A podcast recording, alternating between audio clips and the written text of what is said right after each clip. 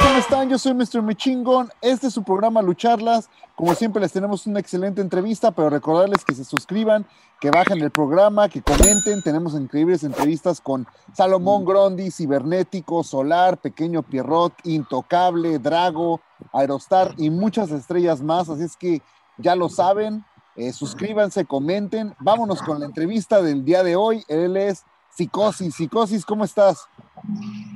¿Qué tal, amigo? Buenos días. Eh, pues aquí estamos presentes en la invitación que me hiciste y este, pues a darle duro a ver qué es lo que quieres saber o qué quieres entrevistar. bueno, pues me gustaría empezar con, con tu carrera, con tu primer personaje. ¿Cuál fue? ¿Cómo entras a la lucha libre? ¿Cómo vas desarrollando diferentes personajes? Bueno, yo creo que ya después de 25 años me, se me hace muy este, repetitivo volver a decir lo mismo, ya toda la gente lo sabe. Yo empecé en Tijuana, eh, bueno, en sí empecé a luchar en Puebla, en la Ciudad de México, con el nombre de mi papá, que era el Puma. Llego a Tijuana con el nombre del Puma. De ahí se me cambia el nombre a Ultraman Taro por parte de Damián 666, que era antes Ultraman, y me lo cambió para ir a Japón. Por esa razón me lo cambié a Ultraman Taro.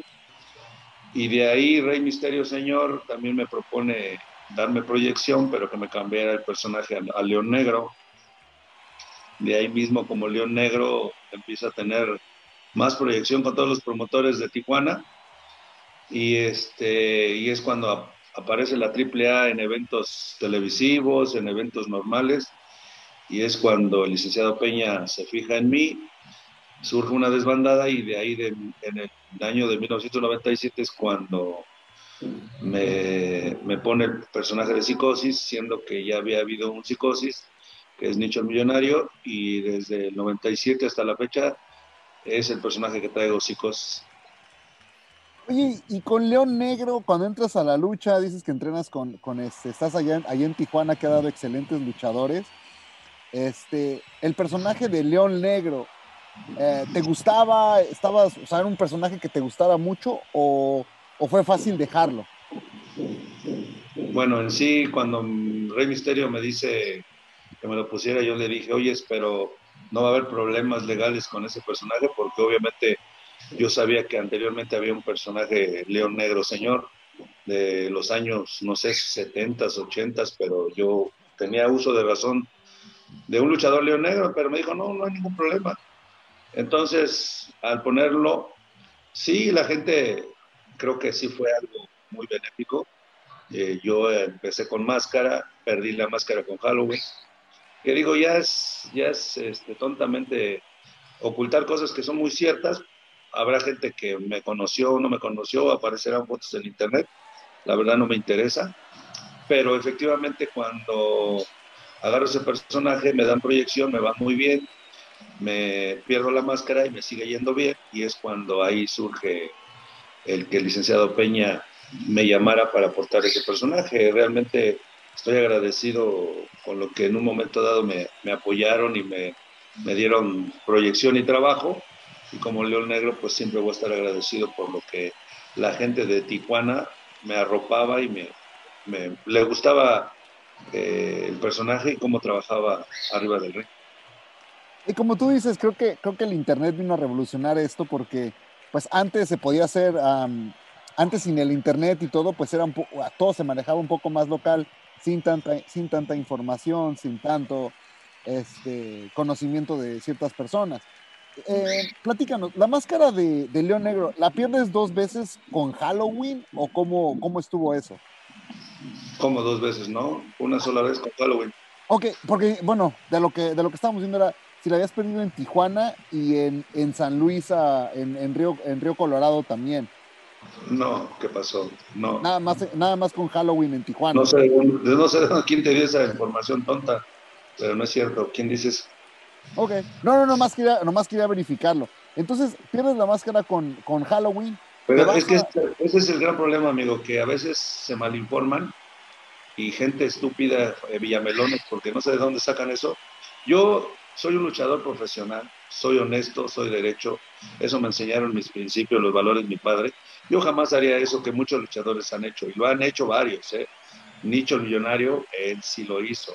Se desenmascaró en Estados Unidos y lo volvió a exponer en Tijuana. O sea, eso sí es un fraude y es para mí se me hace algo absurdo de un luchador profesional. Yo jamás haría eso, jamás. Y eso que te dijeron, no sé de dónde sale que yo ya haya perdido la máscara en San Luis, Río Colorado, ¿no? El único lugar donde yo la perdí fue en Tijuana y ahí está en internet. No, digo, si lo buscas, ahí aparece en Tijuana lucha con máscara contra máscara con Halloween y León Negro. Y ahora, cuando entras a entras a AAA, eh, Antonio Peña decide darte este nombre, empiezas con, con este con con, um, con con AAA a trabajar. ¿Cómo fue ese proceso? Vuelvo a repetirte, yo luchaba en eventos de, de ¿cómo se llama? De AAA e inclusive estoy recordando que en la Plaza de Toros de Tijuana, que ya no existe, hay un evento grande de Triplemanía y yo le gané la cabellera a My Flower. Y asimismo, pues se me siguió dando proyección e inclusive eh, recordando, yo empecé a luchar en AAA como León Negro, sin máscara.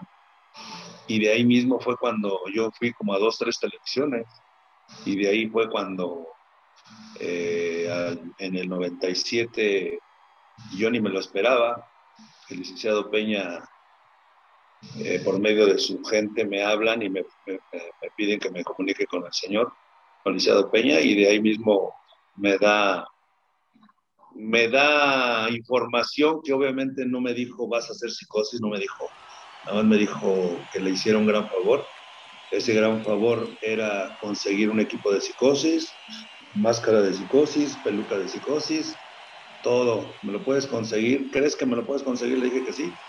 ¿Por qué? Porque yo sabía dónde compraba las pelucas en Estados Unidos, yo sabía con quién mandaba hacer sus equipos y entonces yo le dije que sí. Y ya después cuando ya tenía todo me dijo, bueno, ahora necesito que me hagas por favor, sin que me preguntes más, que te presentes en Guadalajara, Jalisco, llegas a tal lugar y así, así asado. Y así fue como a partir del 97 en un evento en Guadalajara me presentó como psicosis. Eh, ¿Y esto, esto fue a raíz de que Nicho se iba de la compañía o porque Nicho tenía otras oportunidades? Se había ido, ya se había ido, ya se había ido él, La Parca, se había ido ¿Quiénes más? Habían sido muchos luchadores que se habían llevado a Estados Unidos. Super Crazy también, ¿no? Eh, no recuerdo, pero de los más conocidos que yo recuerdo era eh, Rey Misterio, este, Nicho, La Parca, Caló. O sea, si me pongo a hacer memoranza, fueron muchos, fueron varios, y de ahí fue cuando él sintió que se estaba quedando desprotegido de sus estrellas o de luchadores que tenía, y fue lo que hizo. Por eso así mismo volvió a tapar a varios luchadores con los nombres. ¿Y cómo, cómo ves esto? Porque seguramente hay varios puntos de vista, varias maneras de verlo, de que la compañía sea dueña del personaje. Este, ¿Piensas que los favorece a ustedes? ¿Piensas que los perjudica? Eh, que la compañía sea que diga, ok, usa este personaje, pero de pronto te vas, pues se lo doy a alguien más. O... Mm, mira, yo creo que en todos los países existen leyes, existen reglas, y si las existen es porque hay que acatarlas, ¿no? Yo lo único que no estoy de acuerdo es que el hecho de que tú des tu vida, por en este caso yo, cuando yo empecé a tener problemas legales con AAA, cuando me salí, ya tenía yo como 15 años portando el personaje, eso es lo que no se me hacía justo, ¿no? El hecho de darle vida a un personaje y que de una manera u otra no hubiera un, trato o un convenio de la cual saliéramos beneficiados todos, ¿no? En el caso mío, yo trabajar y ellos seguir manejando el personaje como quisieran, pero nada más no, no este, obstruirme mi trabajo, como fue lo, que lo que hicieron, ¿no? Yo sigo diciéndolo, ellos tienen un derecho porque como empresa y además hay gente que no lo entiende así. Cuando tú tienes derechos de transmisión en televisión, en otros medios, te exigen, te exigen tener eh, ante derecho de autor y ante propiedad industrial para poder comercializar esos personajes a su propiedad. Entonces ellos tenían que hacerlo de esa manera. De inicio era eso con el fin de protegerse ellos como empresa AAA para poder ser televisados. En el caso ya volteando la cuchara, como sería de la empresa con nosotros, pues sí nos afecta porque el hecho de que te vas o te quieres ir y, te vas sin nada, pues ese es el, el, disgusto de muchos luchadores y ese fue mi caso, ¿no? Porque yo vuelvo a repetirlo, te acabo de decir que dar tu vida a 15 años en la empresa y que no lo valoren y te den una patada por el trasero, ese es el inconveniente.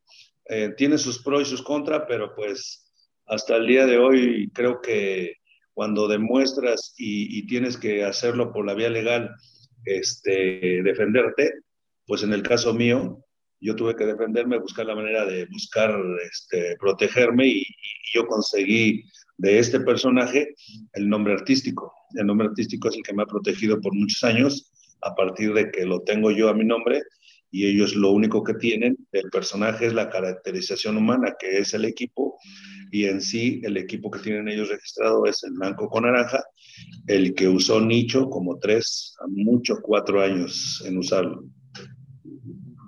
Sí, creo que ahí sí podemos tocar diferentes ángulos o son diferentes maneras, porque obviamente ellos lo van a ver completamente diferente de que ellos invirtieron en, en el personaje, en esto, esto, esto. Entonces, creo que eso sí es, y nos ha tocado verlo en México con, contigo, con este, con Elia Park, cuando creo que Elia Park es el, el, el ejemplo más claro de, de, lo que sucede. Este, y sí es diferente cómo lo manejan a lo mejor ellos y cómo se maneja, digamos, en, en Estados Unidos, ¿no? O sea, el personaje, o sea, la persona representando el personaje, se queda la compañía con el nombre, y ya que sale el luchador que se vuelve independiente, ya utiliza otro nombre y todo, pero creo que sí ha sido uh, diferente la manera en la que lo, que lo han manejado. Creo que hoy en día muchos luchadores ya están registrando, ya están aprendiendo más de, de lo que a lo mejor les sucedió a ustedes hace años, y hoy en día ya están registrando personajes, este, registrando máscaras, aprendiendo todo este aspecto legal, ¿no? Pues es que, retomando un poquito lo que estábamos hablando, a veces se me hace muy tonto de parte de la empresa el hecho de que registres, porque ahora si nos basamos en la modernidad, en la actualidad de luchadores actuales, pues ya no hacen un psicosis, ya no hacen otra parca. ¿Y por qué no lo hacen? Porque en la actualidad están saliendo luchadores diferentes, luchadores de los cuales ya tienen que salir con sus condiciones eh, propias y su, y su caracterización de ellos mismos, ¿no? Es decir, ahora ya no le toman tanta importancia a volver a retomar personajes que a lo mejor para ellos y para muchos se les hace ya austeros, ya realmente no les sirven. Entonces ya cambió esa mentalidad porque realmente ya yo ya no he visto situaciones legales de demandas y por un lado pues qué bueno, ¿no? Y si el luchador que realmente quiere ser algo en, en alguna empresa de la lucha libre, pues déjame decirte que aunque se registren sus personajes, al entrar a una empresa que son dos las únicas en México reconocidas y, y que son valoradas como, como empresas buenas, van a cambiarle los personajes. Eso siempre ha sucedido. Aunque él tenga el registro de su personaje, si a ellos no les interesa o, simplemente por convenios de, de cuestión de, ¿cómo se llama?, de mercadotecnia, no lo van a aceptar y le van a poner el personaje que ellos quieran. Además, la AAA no ha sido una empresa como la WWE que, hace comercialización de todo lo que es playas, este, monos, todo eso. Nunca lo ha hecho. Entonces, realmente se me hace algo absurdo pelear por un registro que realmente no le dan uso más que es televisivo. Y lo mencionas, y, creo que lo mencionas uh, que, que, pasó, pero yo a título personal, yo siento que va, que sigue sucediendo porque lo vemos con Octagón Junior, ¿no? Ahora tienen hijo de Octagón, Octagón, este, creo que viene lo de Abismo, Abismo Negro Junior, Místesis, que ha sido a, a meses que lo... Um, pero, pero deja que aunque siga, esos ya son caprichos personales de ellos. Uh -huh. Problema personal muy familiar, muy cercano con Octagón, Abismo, un personaje que realmente, como te diré, sí les dio mucho en su momento, pero ahora que pues llegó Conan, él tiene otra manera de ver las cosas, ponerles los personajes a gente, amigos de su alrededor, místesis pues por darle la torre a, a, a Carístico, o sea, son, esos ya son personales, realmente, y el mío también fue personal en su momento, realmente eso así fue, porque como yo era, fuera de un luchador, era un promotor que manejaba muchas funciones con ellos, pues sí les molestó mucho que me haya yo ido. Realmente, por eso te digo, eh, ellos ya lo ven por otro lado y los que acabas de mencionar, eso yo lo veo así. No es tanto que sea porque van a comercializar un personaje, es mentira. Y mencionas lo de, lo de Conan. Obviamente sé que lo has platicado, que lo has platicado mucho, que lo que lo han hablado, pero eh, me gustaría saber, ¿en ningún momento fue trabajo? O sea, si era como personal o si era como de trabajo para crear esta controversia, lo que sucedió entre ustedes. No, yo creo, mira, yo lo he aclarado una o dos veces y de inicio vuelvo a retomar eso que pasó. Yo soy una persona que no me gusta que se metan conmigo. Si se meten, pues entonces tengo que defenderme, ¿no? Yo soy una persona muy seria, muy callada, pero obviamente que cuando me causan un problema, pues tengo que defenderme. En este caso, cuando yo retomo AAA, fue porque me hablan por medio del intocable, y del intocable junto con el vampiro y junto con Dorian Roldán, eh, tenían ahí unas pláticas de la cual en una triple manía querían volver a retomar personajes y agrupaciones que habían sido en su momento buenas. Entonces, cuando a mí me hablan, era para eso, era para presentarme en una triple manía y en esa triple manía nos presentamos los Viper. E inclusive yo fui el que fue el trato directo con Dorian Roldán y me pide que qué Vipers podíamos llevar y ya fue como llevé al Maníaco y llevé a, a Histeria. Posteriormente eh, después de eso me propuso que si queríamos seguir ahí, pero sin ningún convenio claro, es decir, sin ningún contrato, porque a muchos sí los tienen por contrato. Y yo acepté, por eso mismo acepté, porque tenía que dar las gracias en la Arena México, porque ahí yo estuve casi 10 años y fue como acepté las condiciones de ellos, pero resulta que al año quitan al vampiro de lo que manejaba en cuestión televisión y entra Conan.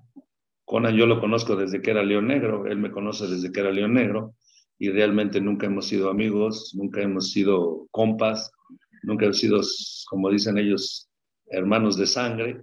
Entonces yo sabía a lo que le iba yo a tirar al seguir ahí y al estar Conan. Entonces eh, es, es obvio que toda la gente se da cuenta que me quitan de televisión y realmente yo no vivía de la televisión. Yo seguí siendo luchador independiente porque ese fue el trato con Dorian Roldán.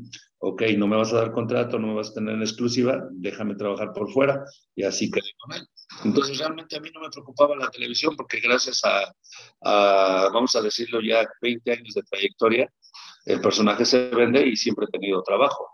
Entonces sucede que, este, que no se me toma en cuenta, pues yo sigo trabajando por fuera, pero donde a mí me molestó y donde a mí ya no me pareció es que obviamente Conan, sabiendo que nunca hemos sido amigos y nunca he sido de su agrado y pocas palabras no me traga, pues sabía que eso iba a pasar, pero entonces, ¿qué sucede? Que él agarrando fuerza va a hacer eventos con promotores en Monterrey, va a hacer eventos con promotores que siempre los ha apoyado con, con armar programas e ideas en Estados Unidos y se lleva a nicho como psicosis. Entonces, yo empiezo a ver en, en Internet, como dices tú ahora, el Internet es muy, te enteras de todo, yo empiezo a ver programas tras programas y voy a la oficina de AAA y les digo de qué se trata, que Conan trabajando para ellos me quiera fastidiar la vida llevándose a nicho como psicosis, siendo que estando yo en AAA, sabe que en AAA hay un personaje psicosis, que soy yo. Y supuestamente le dijeron que que no anduviera haciendo eso. Y donde ya explotó la bomba fue donde yo fui a un aniversario luctuoso del Liceo Peña, donde cada año lo hacen. Y ahí una persona de los, de los que tienen sus páginas en internet me pregunta que por qué no soy visto en televisión y que por qué ya no he sido programado. Y yo contesto, pues porque no soy del agrado de Conan. Pero ese, ese contestar no quiere significar que por qué no me metía en televisión. Entonces de ahí, él por medio de Twitter, y lo puedes checar en Twitter, me empieza a querer este, picudear, a insultarme, a ofenderme. Y para no hacerlo más largo, pues yo le dije, ¿sabes qué? Esto se arregla personalmente y, este, cuando te vea lo vamos a arreglar personalmente. Entonces yo ya, yo realmente yo ni nunca le contesté por Twitter, los que le contestaban eran los de la página de Lucha Libre y, y le ponían mis respuestas que ellos me preguntaban y obviamente pues ahí se fue calentando la mecha. Llega enero de ese año antepasado y fue cuando yo sabía que iba a ir a grabar con Impact porque él le ayuda a varias empresas y ahí fue donde yo me lo fui a buscar. Y yo arreglé todo. ¿Cómo es que arreglé todo? Yo sabía que tenía que grabar, yo sabía que cuidarme las espaldas porque ya lo conozco como es este gandalla y abusivo, que cualquiera de sus lambeaguacates le iban a hacer el paro. Por eso yo me fui listo y preparado, pero no, no hubo necesidad, pero sí se grabó porque yo puse a un amigo que lo grabara por cualquier incidente que pasara, de que fueran a aumentarle o le fueran a quitar, como así pasó una muchacha que estaba en el video, que era agente de AAA, que sin que vieran la oficina lo que había pasado, ya me estaban hablando después de como una hora de lo que había pasado y me dijeron que había golpeado a la muchacha que estaba a mi lado, diciendo que no si era cierto. Por eso mismo yo lo grabé, porque debido a esas situaciones yo sabía que iban a pasar. Entonces, surge ese problema inmediatamente cuando lo suben a las redes, porque yo se lo di a una sola persona y ni yo lo subí ni me interesaba subirlo, una persona me dijo, pásamelo, y fue el que lo subió y se hizo viral. Y de ahí mismo ya empezó a haber situaciones que no me parecieron, donde yo me sentí mal, porque la verdad yo me di cuenta que esto no es sano, no es bueno andar metiéndote en problemas, porque, y menos haciendo los públicos, ¿no? porque yo tengo todavía hasta la fecha guardados en mi Facebook eh, mensajes de amenazas de muerte, de extorsiones y de que te va a ir esto y que te va a ir el otro. Realmente gente que, pues, ni al caso, ¿no? Pero sí, sí me, me entristeció porque yo no soy de, te vuelvo a decir, yo no soy de problemas, yo nomás era de arreglar mi problema con él. Posteriormente a eso, eh, entra enero, eh, ya estábamos en enero y la AAA ya iba a hacer su inauguración de, su inauguración de, temporada en, televisión en TV Azteca y él viene a México después de lo que había pasado y él me busca por medio de un compañero. Él me busca, él me busca y quiere hablar conmigo para pedirme disculpas. Asimismo, yo le pedí disculpas y le dije, sabes que yo también me disculpo ante ti, estábamos de frente, sentados en una mesa, y le dije, esto no debe haber pasado. Nada más te vuelvo a repetir, no te metas con mi trabajo y no pasa nada. De ahí posteriormente, sí, efectivamente, me propuso esto, me propuso el otro, y más allá y más acá. Y realmente yo le dije con estas palabras, a mí no me propongas, a mí no me digas, porque realmente no lo hice con esa intención. Cuando tengas un proyecto para mí, adelante, cuando lo tengas. Cuando quieras hacer algo bien en televisión, adelante. Aquí estoy yo, porque yo estoy, no estoy viejo todavía como para, porque eso es lo que pasaba él ya considera luchadores pasados de los 40 ya viejos y ya no nos quiere tomar en cuenta. Entonces, muchas cosas de eso hablamos él y yo, y fue cuando realmente él propuso hacer una grabación donde él llegaba a agredirme. Creo que en parte estoy arrepentido porque no debe haber pasado, no, no debía haberlo aceptado, pero de ahí fue precisamente para poder hacer algo que se pensaba hacer eh, en televisión. Pero vuelvo a repetirte, realmente no estaba yo a expensas de que fuera a hacer algo en televisión y hasta el día de hoy pues me sigo dando cuenta que nomás son puro bla, bla, bla, bla, bla, bla, y a lo mejor por calmar las cosas o lo que tú quieras, pero realmente pues yo sigo eh, vigente, yo sigo trabajando y realmente eso no, no fue lo que yo quería y lo que yo esperaba, pero esa es a grandes rasgos la historia de lo que pasó de ese incidente con Oye, este, quiero tocar dos o tres cositas. Uno que mencionas de lo de amenazas de muerte y demás, pues es muy fácil ahora, hoy en día, todos valentones por, por Facebook mandarte un mensaje. Entonces, eso lo quiero poner a un lado porque no se me hacen importantes. Sí se me hace como que llegó a ese punto, pero eh, al saber que Conan era una persona que tiene influencia, este, que habla con promotores, que esto, que el otro, que defiende, como tú lo dices, a la gente que trae él antes de que esto sucediera, ¿tú no pensaste que pudiera tener repercusiones negativas para ti en cuanto a afectarte al trabajo y todo antes de, suceder, de suceder esto? No. Porque creo que, que mucha gente no, no confronta a Conan porque dice, no, pues es que tiene el mercado de Estados Unidos, tiene México, es el mandamás de AAA. Y, o sea, él, se ha puesto en esa posición donde ahora sí que todo el mundo piensa que está acá arriba y tú te aventaste a hacer esto. No, fíjate que no yo nunca pensé en represalias de ninguna manera de nadie, de promotores ni de nadie, porque yo siempre lo he dicho, ¿no? Eh, si yo soy luchador son por las consecuencias, por las, ¿cómo se dice? Por las cosas que me han pasado en la vida, pero yo no pensaba ser luchador profesional.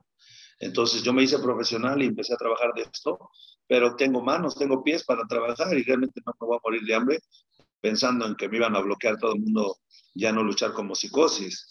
Ahora, déjame decirte que sí, efectivamente, yo lo vuelvo a decir y lo he dicho en varias entrevistas, reconozco que Conan tiene mucho talento, tiene mucha creatividad, aunque hay cosas que copia de Estados Unidos, pero realmente él tiene muchas ideas para televisión y que gracias a él la televisión en AAA está vigente por todo lo que maneja él. Mis respetos como lo que sabe hacer en televisión. Ahora, eso de que tiene mucha relación en Estados Unidos también. Y muchos luchadores están muy agradecidos por el apoyo y por la proyección que les ha dado y los ha manejado en Estados Unidos. Y te voy a mencionar nombres. Rey Misterio es el número uno, de ahí Pentagón, de ahí Fénix, y algunos que otros por ahí que se me van yendo como Daga, como Talla, como varios, que gracias a lo que él hizo con ellos en México, los ha proyectado en Estados Unidos y han sido, creo que todos ellos que te menciono han sido muy agradecidos con él y deberían de ser así, porque no serían tontos en no ser agradecidos sabiendo que una persona los apoyó. Entonces, por eso hay mucha gente en la aguacates que todavía existen, que realmente le dan para arriba y lo defienden y lo que tú quieras. Y hay uno en específico que hasta él mismo me lo dijo Conan, y no quiero decir el nombre, pero él debe saber quién, quién lo dijo, que le dijo a Conan, tú nomás dime y le pongo en su madre así cosas para que veas cómo, digo, eso se me hace algo poco valor una persona que por quedar bien con Conan, ya ahora resulta que quieren defenderlo a él. Eh, esos problemas son personales y nadie se tiene que meter, ¿no? Pero así hay luchadores así y sobran muchos, pero realmente sí es cierto lo que dices, Conan tiene mucha relación en Estados Unidos y realmente maneja mucha gente que le ha ayudado a crecer en el, en el ámbito de la lucha libre, pero asimismo hay mucha gente que no lo puede ver, que lo odian, que lo desprecian, porque cuando pasó este incidente, te puedo mencionar infinidad de luchadores muy famosos, muy reconocidos y hasta luchadores de AAA que me agradecieron lo que yo había hecho. Y realmente yo les dije, pues no lo hice por muchos ni por nadie, lo hice por mi problema que yo he tenido con él. Que no lo hagan muchos y no, se, no, no tengan valor de enfrentarlo, ese es otro su problema de cada uno. Pero ha humillado, ha hecho de muchos luchadores eh, despreciarlos, este, tirarlos a la basura, como yo se lo dije personalmente, cambia tu actitud, cambia tu forma de ser. Y creo que sí ha cambiado, ¿eh? Creo que reconozco que sí ha cambiado a partir de ese problema, porque él era de las personas que al luchador, el que fuera, simplemente nada más con mirarlo, con, con, con, hacerle un desprecio, los, sentía, los hacía sentir mal. Entonces yo, yo, yo le dije algo, le dije, ¿por qué no eres sincero y honesto? ¿Por qué no le dices, fulano de tal, no te voy a trabajar, no te voy a ocupar? Y sé sincero con ellos y no les hagas sentir de lo peor, porque por eso te agarras enemigos y por eso te odian muchos, por ser tu forma como eres arrogante, prepotente, grosero, déspota, y creo que al parecer eso ha cambiado en él. Y qué bueno por él, porque si, si tiene mucho talento para manejar televisión, pues así va a tener mucha, mucha gente con él alrededor, sabiendo que sabe hacer su trabajo en televisión. Y justamente esa iba, esa iba una de mis preguntas que ya nos contestaste, pero era que si había gente que se había puesto en contacto contigo por lo que hiciste y decirte, oye, pues yo tenía ganas de hacerlo, pero no tenía el valor y qué bueno que tú lo, que tú lo hiciste. Y al final creo que poniendo todo en perspectiva, creo que para todas las partes ha sido algo eh, de aprendizaje y también creo que, you know, tú te, este, hoy en día que me, que me lo estás platicando, creo que, you know, eh, estás centrado en, en, lo que sucedió, ¿no? Pues es que siempre, siempre he sido centrado en mi trabajo. Mira, cuando yo tomé la decisión de salirme de AAA, todos los compañeros, todos en general tienen temor de salirse porque piensan que qué van a hacer, que qué problemas van a tener. Y sí es cierto, problemas van a tenerlos, pero realmente ellos no valoran tu, tu tiempo, tu esfuerzo, y ellos eh, simplemente te van a dar una patada por el trasero y si no les interesas. Entonces, e inclusive ni ni recibes una indemnización, ni, ni, ni, ni, prestaciones, nada. Entonces, sabes a lo que le tiras estando ahí y todos los muchachos que están ahorita en la actualidad saben lo mismo, lo mismo saben a lo que van, ¿no? Entonces, realmente yo, estando tantos años ahí, yo ya sabía lo que le tiraba, entonces realmente acepté estar ahí y, realmente pues, pues tengo que defenderme por mí mismo y sigo siendo, sigo siendo psicosis. Ahora, quiero platicar de lo que, bueno, ya platicamos un poquito de la etapa de AAA, pero uh, cuando se salen, cuando invaden el Consejo Mundial, cuando hacen esa, esa invasión, este, el Consejo, siendo una empresa tan tradicional que, bueno, ahora ya en día se dice que la serie, siempre se le conoce como la serie estable, pero ya es como el eslogan, pero cuando ustedes llegan, era algo no muy tradicional que, se permitió hacer, que llegaran, que invadieran el concepto, este, el concepto de esta invasión. ¿Quién tuvo la idea? ¿Cómo la ejecutan? Este, hubo personas que no sabían qué estaba sucediendo y se llegaron a meter. Platícanos de esta, de esta invasión al Consejo. Bueno, cuando eso ha pasado mucho tiempo, muchas ocasiones en diferentes tiempos. Ha habido luchadores que han salido de una empresa u otra y van a parar a querer pedir oportunidad. Más bien van a pedir oportunidad a la Arena México y en algunos se las han dado, pero es debut y despedida porque no todos los luchadores se encajan y no todos los luchadores eh, rinden lo que la gente te exige en la Arena México. Pero en el caso de nosotros, al menos eh, Histeria y yo, cuando salimos juntos, eh, platicando él y yo, dijimos que por qué no habría una posibilidad de ir a la Arena México. Lo primero que hicimos fue platicar con Pegaso y con el Rey Cometa, que ellos ya tenían un ratito ahí, no sé cuántos años, dos años, tres años, y platiqué yo, él no, usted no platicó, yo platiqué con, con ellos y me dijeron, ¿a poco sí en verdad te interesa? Le digo, sí, ¿con quién se puede hablar? Y fue cuando realmente el primer contacto fue un refere que se dice el Güero Noriega. Él fue el primero que, que tuve el acercamiento yo me recibió en la calle y, platicamos y me dijo, entonces sí, sí es cierto lo que quieres, el interés de, estar, de venir aquí. Le digo, sí, pero me dijeron que tú podías ser el portavoz. Entonces, entonces me dijeron que él era muy allegado al señor Paco Alonso en vida, y si era cierto, muy cierto. Él era su portavoz y a él lo mandó para platicar conmigo y pasarle la, la comunicación que habíamos tenido pues después de esa fecha que ponle que fue hoy, mm, al año, pasó un año para que realmente nos hablaran y nos dijeran que querían platicar con nosotros. Y ya fue donde yo fui personalmente con el señor Alonso, me recibió junto con los de programación y planteamos algo que ellos estaban interesados en hacer un grupo de invasores. Y en, ese, en, ese, en esa situación me preguntaron que de todos los que andaban fuera, cuáles había posibilidades de, llegar a, hacer algo en la México.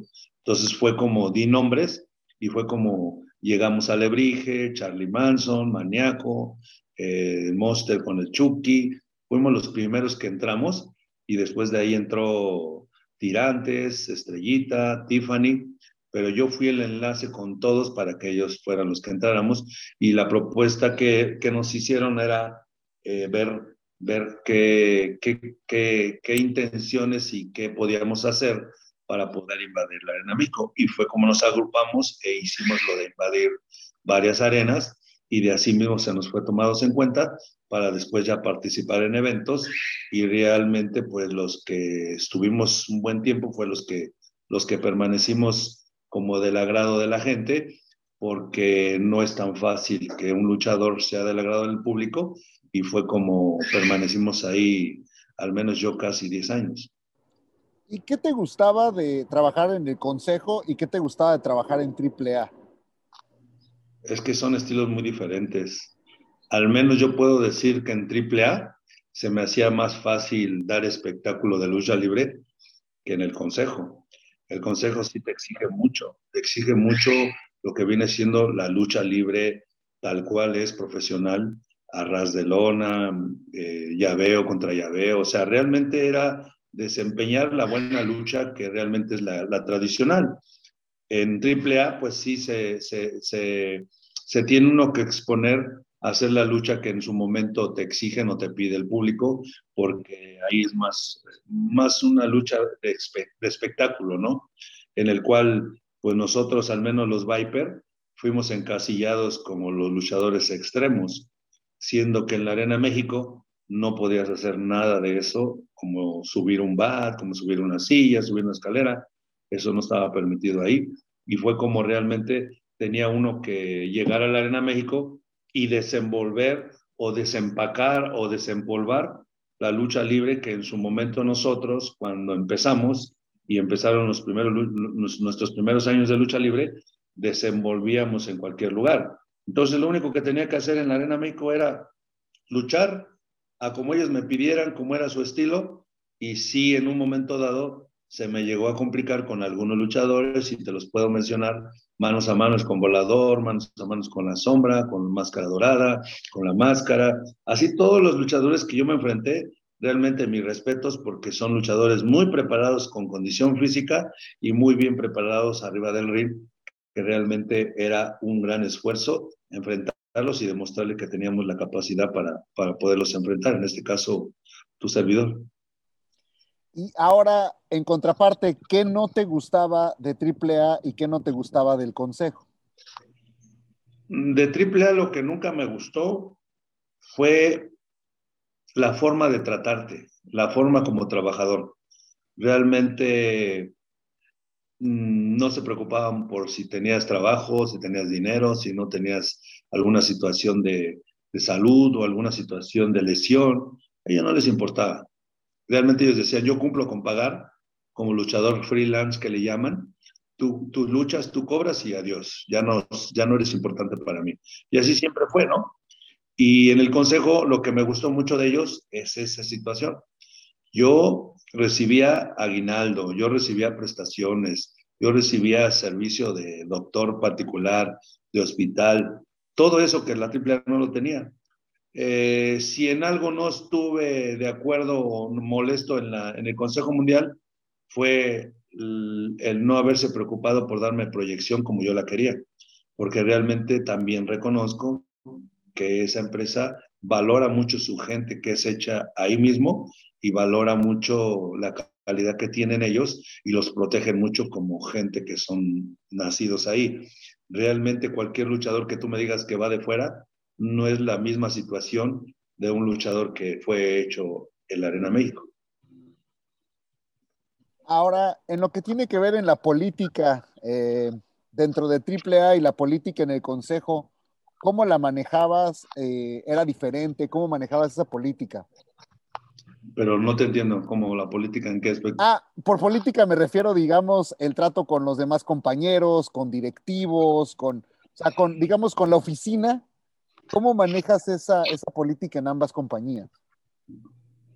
Pues mira, yo te dije al principio que me gusta ser una persona honesta, sincera, derecha, y yo creo que con eso te haces de buenos amigos, ¿no? Realmente en AAA, pues yo tuve un ambiente muy bueno, tenía amigos, tenía, no tenía amigos, había algunos que son buenos amigos, otros no eran buenos amigos. La relación en la oficina siempre la tuve bien, y más aún cuando vivía el licenciado Peña. Después del licenciado Puña, puedo decir que fue muy diferente, ¿no?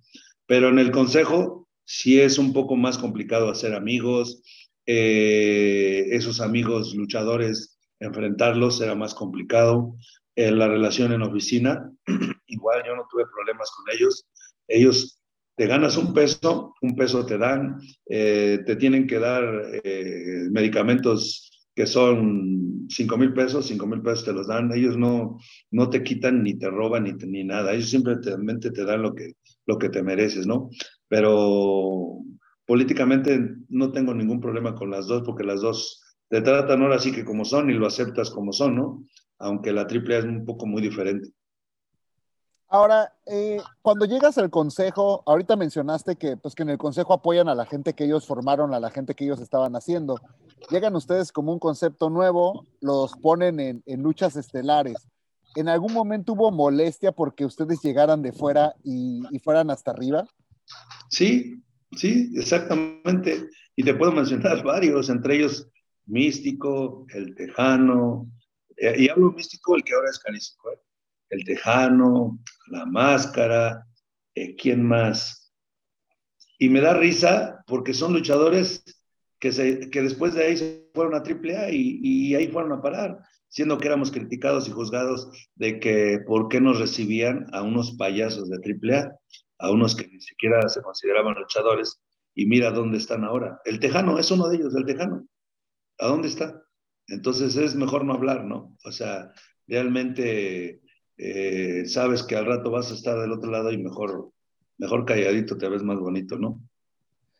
Oye, eso que mencionas ahí también, la, pero ¿tú piensas que en la lucha libre eh, el, el, luchador critica el concepto o critica lo que sucedió porque él no fue el beneficiado? O sea, porque después fue de, el, el, Tejano, me dicen el Tejano, y el Tejano después formó el consejo en, en AAA, entonces o, lo que ahora todo mundo, no, es que el pirata Morgan fue y dijo, pero el pirata Morgan pasó de que estaba aquí y de pronto en plena pandemia está, dio de qué hablar y todo, pero siento que también es porque dices, chin, ¿por qué no pensé yo en eso?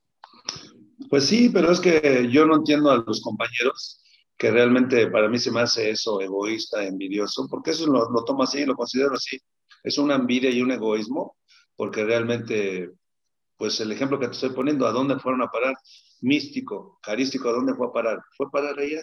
Entonces es mejor no hablar, ¿no? Porque si los considerabas payasos, cirqueros, ¿a dónde andabas? Entonces realmente es mejor quedarse callado y aprovechar las oportunidades que te den y tanto trabajo como dinero, en su momento en una empresa u otro lo vas a obtener haciéndolo con, con, el trabajo que te pongan arriba del ring y con lo que tengas que hacer de, del espectáculo que te exija la gente. Y es que creo que sí son, yo para, para serte honesto, pienso que es, es ideal, hace, ya ves que ahora todo, todos son a veces como chismes de internet, ¿no? Pero estaban diciendo, no, que AAA va a comprar el consejo y bla, bla, bla. Eh, no sé cómo lo veas tú del lado del luchador, pero al menos para uno como aficionado, yo siento que lo ideal es tener esas dos compañías fuertes, porque tienes como esas rivalidades, esa este, manera de ver luchas aquí, siempre lo van a hacer diferente acá. Entonces creo que ese es este, muy, al menos para uno como aficionado y creo que también para ustedes tener esas, esas opciones, ¿no? Eh, pero, ¿qué pasa con las nuevas compañías que vienen, ¿no? Llegan muy fuertes, llegan, este, ya estuvo, por ejemplo, Full de Tinieblas, Nación, Nación Lucha Libre, que llegan con bombo y platillo y dicen que van a, a dignificar la lucha libre, que van a revolucionar la lucha libre y duran muy poco. ¿A qué piensas que se debe que no logran despegar? Bueno, de inicio, si nos basamos a, la historia, realmente la que va a estar siempre fuerte y va a estar bien plantada y establecida va a ser la de México, porque tiene años, años. Aunque tiene su estilo, que habrá gente que le guste y no le guste, pero realmente esa siempre ha estado vigente. Y de ahí surge o sale la AAA realmente al salir la AAA no sale porque ahí es donde, ¿cómo te diré? Ahí es donde existe el rencor y el coraje del consejo, que el porque se llevaron gente de ahí y porque hubo gente de, que estuvieron en oficina que se llevó a la gente, como en este caso el Liceo Peña, pero atrás de ellos había gente inversionista de Televisa que realmente no eran en sí los que habían hecho la mala intención o la mala leche, como dirían, de haber hecho ese, ese grupo. Ahora a la fecha, la AAA se hizo fuerte realmente por la televisión, porque si no existiera televisión, la empresa no hubiera sido una elite, hubiera sido una full, hubiera sido una naciones, porque realmente el apoyo fuerte para una empresa va a ser siempre la televisión.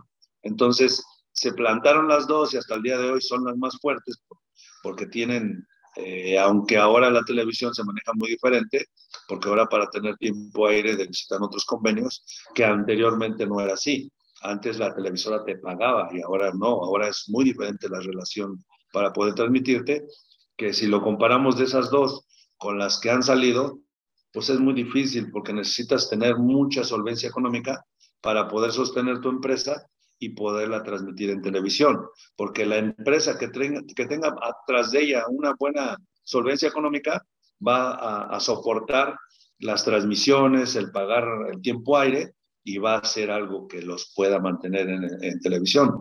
Eso es lo que les ha pasado a esas empresas. Ese es mi punto número uno, que puedo decir que por eso esas empresas no han crecido, porque mientras no tengan, no tengan tiempo aire en televisión abierta, pues van a ser, van a ser debut y despedida. Ese es mi punto de vista, porque talento, pueden tener muchas ideas, diferente estilo de, espectáculo, pero mientras no tengan eso, que es la base de la televisión, no van a, no van a crecer.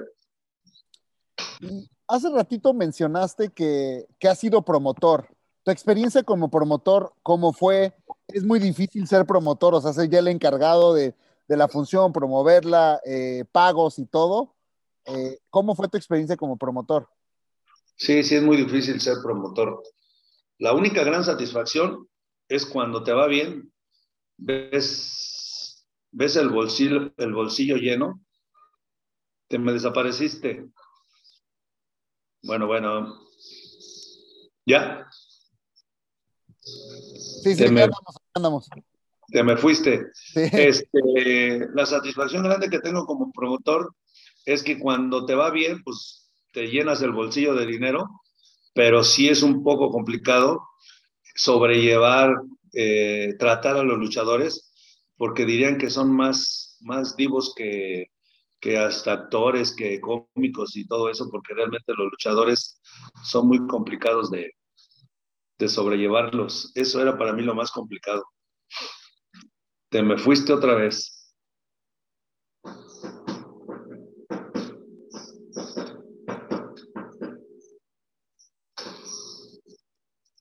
¿Qué pasó? Perdón, perdón, perdón, no, no, sé qué pasó, pero se barrió tantito. Oye, y este, ahora, ¿qué sigue para ti? ¿Cuánto tiempo piensas estar dentro de la lucha? ¿Has pensado en el retiro? Uh, ¿Cómo lo vas a manejar? Mira, uh, hay gente que me ha preguntado que si yo soy leyenda, que si yo soy consagrado, que si yo soy luchador. Yo les digo una cosa, yo soy luchador que todavía estoy vigente, que realmente si me quedan unos 5 o 6 años, otra vez, 5 o 6 cinco, seis años de luchador serán muchos, pero me voy a retirar siendo un luchador que me vea bien arriba del ring, que realmente no me tenga deficiencias para hasta para subirme arriba del ring, porque hay luchadores que realmente a veces tienen unas condiciones físicas que ya no ya no ameritan estar arriba de un ring. Por esa misma razón, yo calculo unos seis años, a más tardar siete, estar todavía vigente. Ahora, no sé si ya lo, ya lo has, ya lo has, este, seguramente ya se ha plantado la idea, ya se ha dicho, pero una lucha con, con Nicho el Millonario, ¿la ves factible? ¿Te interesa? Este, ¿Está en pláticas?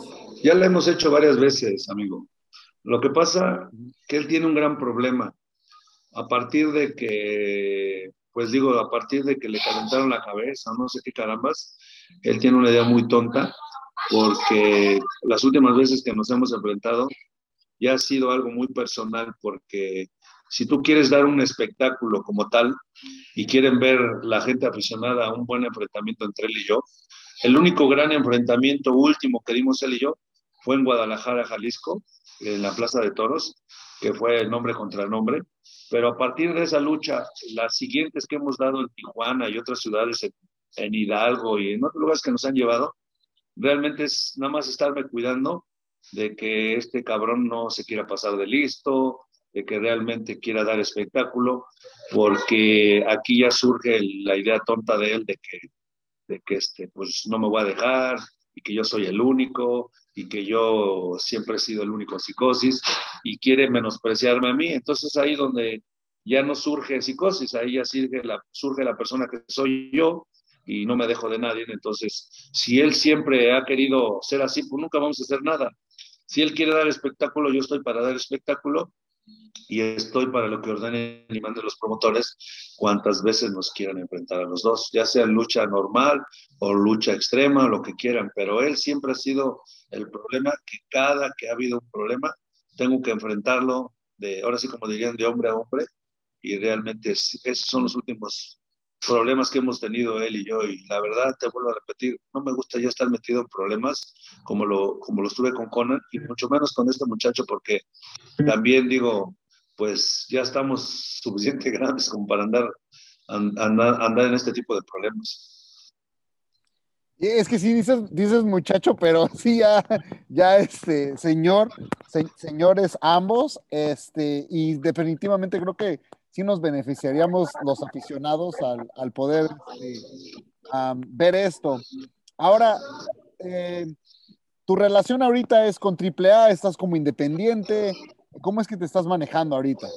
Pues antes de la pandemia, digo, si, si suponemos, sigo en AAA, no he recibido una llamada de que ya no pertenezco, no he recibido ninguna noticia de algo de eso, pero sigo estando en AAA. Te vuelvo a repetir, el acuerdo con Dorian Roldán fue seguir siendo independiente, que es de lo que más vivo y del, más, del trabajo que más he tenido como luchador independiente.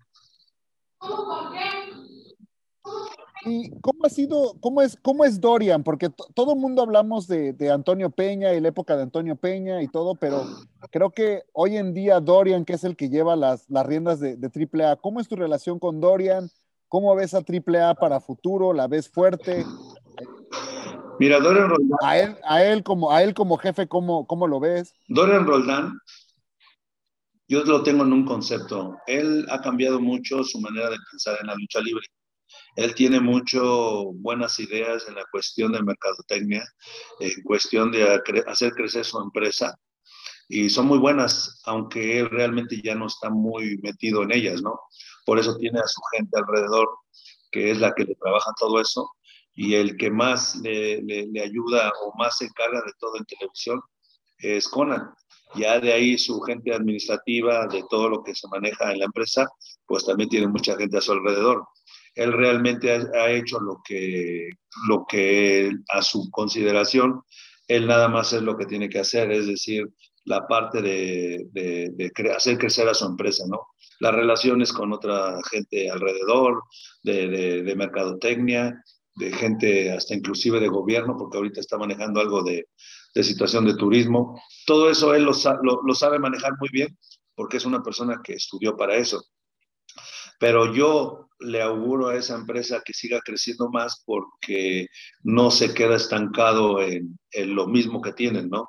Al contrario, va queriendo crecer más y más y qué bueno por parte de ellos porque es una empresa que si quieren seguirla manteniendo y quieren conservar algo que realmente en un principio el licenciado Antonio Peña siempre quiso ver a esa empresa arriba, pues lo han hecho y lo han hecho a, de más, de, más a más porque realmente han crecido mucho y eso es lo que yo pienso, que esa empresa, si, si después de esta pandemia se siguen sosteniendo, van a seguir creciendo como siempre lo han hecho.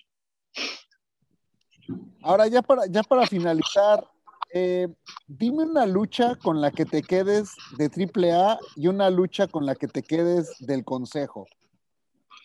Una lucha con la que me quede, son, mira, no va a ser una, van a ser tres.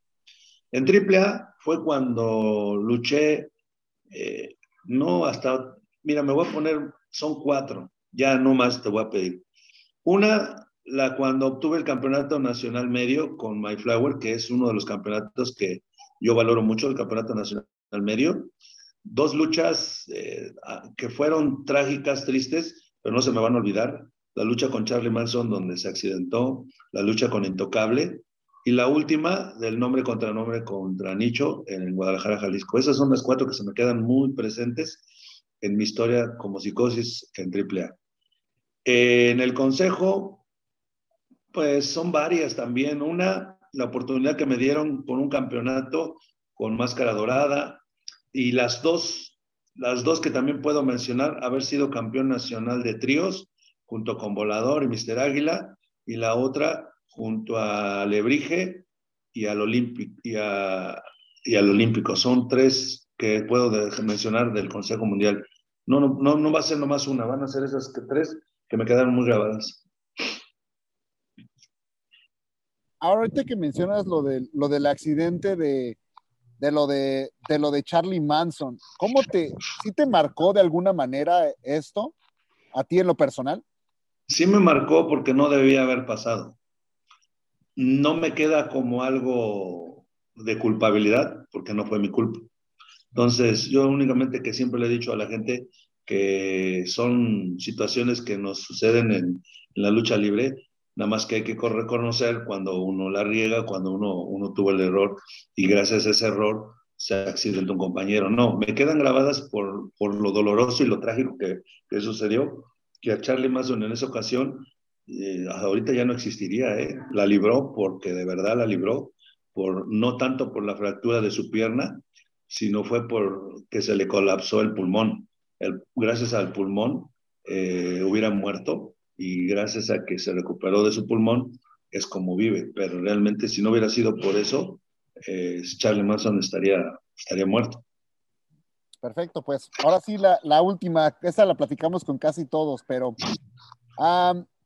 ¿es más fácil venir o ahora sí que ya tener un personaje establecido o ser hijo de o tener algún familiar en la lucha libre o llegar desde cero? ¿Qué es más, qué es más fácil? ¿Cuáles ves tú como los pros y los contras de, de esto?